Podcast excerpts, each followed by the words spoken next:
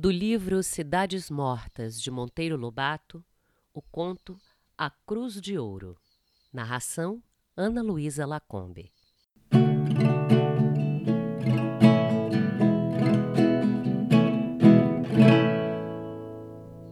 Entre. Quem é? O feroz está solto? Viva, compadre! Suba! Um barbaças, de óculos e cachenê de lã, ringiu o portão de ferro e galgou a passos trôpegos a escadinha que levava ao alpendre de Poméias. Lá o aguardava, de cara amável, um segundo Barbaças, o coronel Liberato, vestido de uma farda cosentânea com sua belicosidade, chambre de palha de seda, chinelo cara de gato e gorro de veludo negro com cercadura de ponto russo. O que subia também era coronel. Coronel Antônio Leão Carneiro Lobo de Souza Guerra, ou simplesmente Nhogué. Chegaram ambos àquele alto posto militar pela razão estratégica de colherem para mais de 10 mil arrobas de café. Se em vez de 10 colhessem apenas 5 mil, seriam majores ou capitães. Este inteligentíssimo critério econômico do nosso militarismo é garantia de paz muito mais segura do que a Liga das Nações. Que milagre foi esse? disse o de cima, abraçando o velho amigo. Quem é vivo sempre aparece, e eu ainda não morri, apesar desta sufocação que me escangalha o peito. Você é o peito, eu a enxaqueca. Não valemos mais nada, compadre. Mas como lá vão todos? A comadre, Boa, todos bons, isto é, a Chiquinha. Ai, ui, a, a cutucada? Não, não, este ventinho encanado. Não, pois vamos entrar. E os dois urumbevas penetraram na sala de fora. A sala de fora do Coronel Liberato merece relatório, para que a posteridade se deleite em conhecer como era uma sala de visita de coronel brasileiro do século XX. Cadeiras austríacas, sofá e cadeira de balanço, tudo enfeitado com os crochêzinhos das filhas. Mesinha central de cipó com embrechados, obra de um curioso do lugar. Duas almofadas no sofá, uma tendo um gato estufado, de lã, com olhos de vidro. Outra, um papagaio de miçanga verde. Maravilhas feitas por certa afilhada prendadíssima. Dois aparadores com vasos para flores artificiais figurinhas de louça, bibelotes, como lá dizia o dono, e várias curiosidades naturais. Caramujos, conchas, um ninho de João de Barro, um mico seco e duas famílias de sás vestidos. Nas paredes, espelho oval, dois retratos grandes a carvão e fotografias em porta-cartões de talagarça bordados pelas meninas.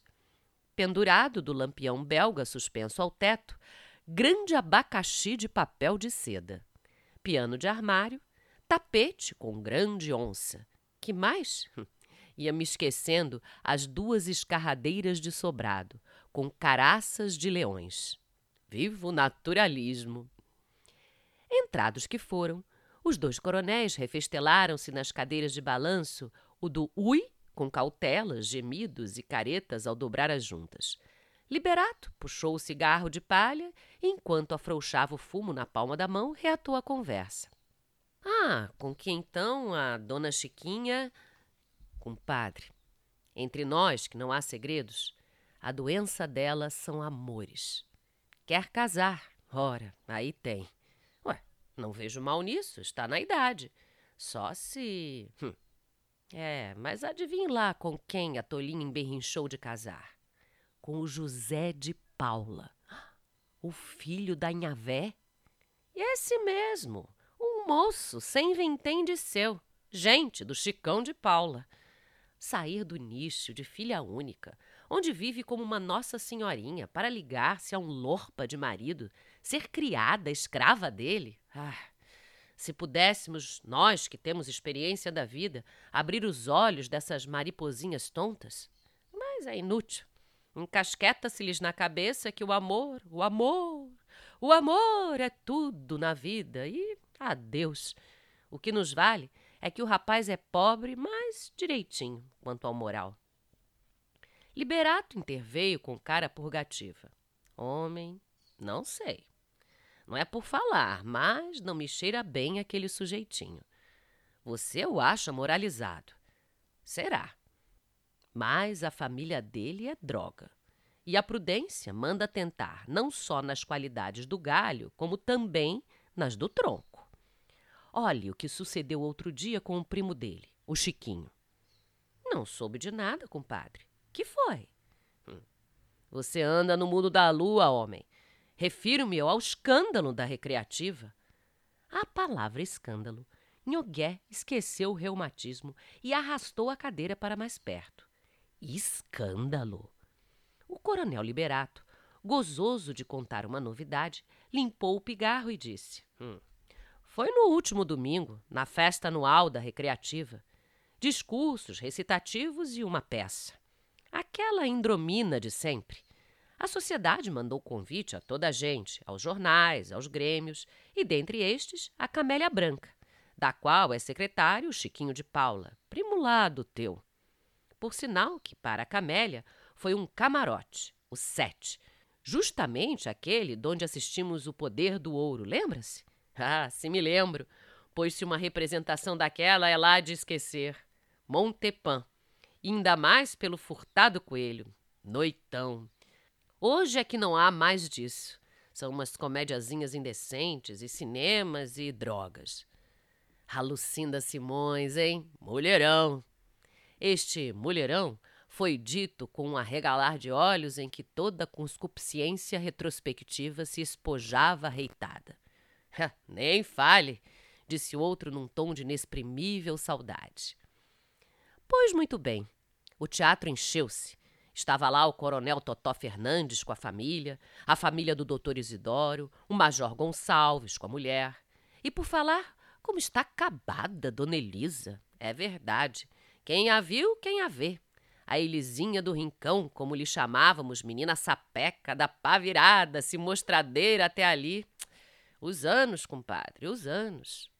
Só não vi lá a gente da oposição. Isso, nenhum nem o Zé Penetra, aquele cara dura. Riram ambos gostosamente à lembrança da ausência dos adversários. Esqueceu-me dizer que estes coronéis faziam parte do diretório situacionista, colunas fortíssimas que eram da força governamental do distrito. Era ali entre nove e dez, continuou o Liberato, quando de repente, adivinhe se for capaz, compadre, quem surge pelo camarote número sete adentro? Nhogué aparvalhou a cara com ar de quem não é capaz. A cruz de ouro!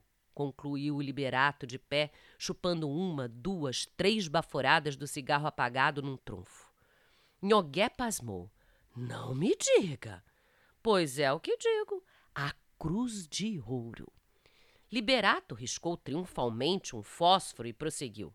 O rebuliço foi grande. Toda a gente se pôs a murmurar, olhando uns para os outros. A família do Totó quis retirar-se. A mulher do Gonçalves virou bicha. Abanava-se com frenesi, indignada com a pouca vergonha. O doutor Isidoro, presidente da recreativa, que no palco já se preparava para deitar o verbo, espia pelo buraco do pano percebe o negócio, fica possesso e berra lá dentro de ouvir-se cá na plateia, que processava, que partia a cara, que mais isso e mais aquilo. Ha! Um fim do mundo! Houve pedidos de informação à bilheteria. Era preciso desagravar a moralidade pública ofendida com a execrável presença da coisa à toa em festa puramente familiar. Afinal, a polícia interveio. O delegado foi ter com a descarada e, com muitos bons modos, fê-la sair. Só então, onze horas, começou o espetáculo. No primeiro intervalo, porém, soube-se tudo.